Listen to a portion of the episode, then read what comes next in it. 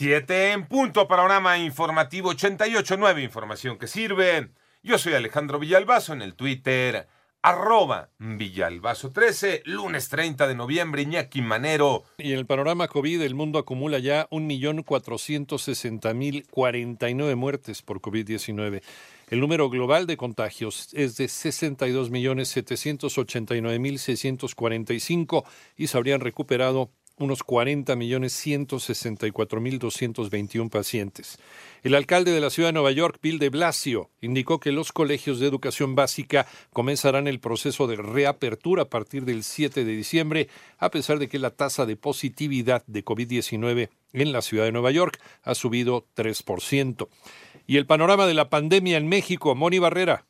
La Secretaría de Salud informó que ya se registró 1.107.071 casos confirmados de COVID en el país y 105.655 defunciones, pero de el 1 de enero al 24 de octubre, que corresponde a la semana 43, se registró un exceso de mortalidad superior a 155.000 decesos. El porcentaje de exceso acumulado es del 38% y eso es el exceso de todas las causas. Ese 72% es del total del exceso. ¿Qué proporción? Y con este análisis de las primeras palabras que vemos en las actas de defunción puede ser atribuible a que son 155.990. Del total que son 217.989, 155.000 tienen alguna palabra o alguna cosa que sugiere que puede ser infección respiratoria, COVID. Así lo dijo Rui López, director del Centro Nacional de Programas Preventivos y Control de Enfermedades. En 889 Noticias, Mónica Barrera. Recuerda que en nuestra página 889noticias.mx encuentras más sobre este y otros temas de tu interés. En el panorama nacional, la Fiscalía General de la República inició el procedimiento de extradición de Genaro García Luna para juzgarlo en México, luego que se obtuviera una orden de aprehensión en contra del ex titular de Seguridad Pública por su probable responsabilidad en el delito de enriquecimiento ilícito. En tanto, un ataque armado en un bar de Uruapan, Michoacán, dejó como saldo dos personas muertas y 16 heridos la madrugada de este domingo, informa la Secretaría de Seguridad Pública del Estado. Mientras que dos mujeres, madre e hija, fueron asesinadas y halladas en un camino de terracería en Cancún, Quintana Roo. Y tras una serie de explosiones registradas en una empresa gasera ubicada en el municipio de Apan, Hidalgo, al menos tres comunidades de la región fueron evacuadas de manera preventiva buscan saber qué pasó con los restos del fallido aeropuerto de Texcoco. Armando Arteaga.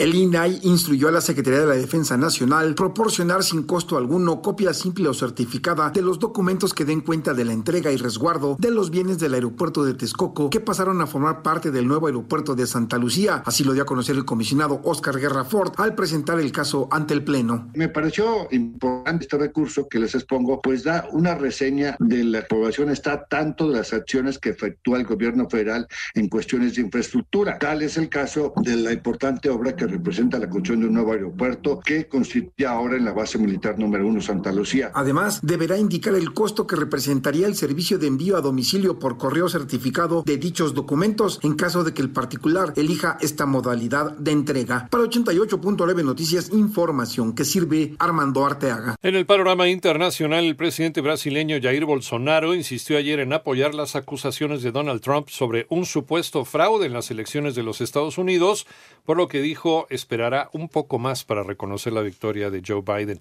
En tanto, alrededor de 300 bielorrusos fueron detenidos ayer domingo tras salir nuevamente a las calles para exigir la renuncia del presidente Alexander Lukashenko a más de tres meses de las elecciones consideradas como fraudulentas por la oposición.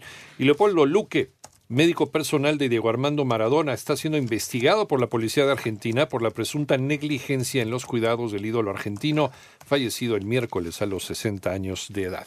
Mientras tú escuchas este podcast, Lysol está ayudando a miles de niños con el programa Contigo, creado para ayudar a prevenir enfermedades respiratorias y romper la cadena de infección con buenos hábitos de higiene y desinfección. Conoce más en lysol.com.mx. Cuida el agua.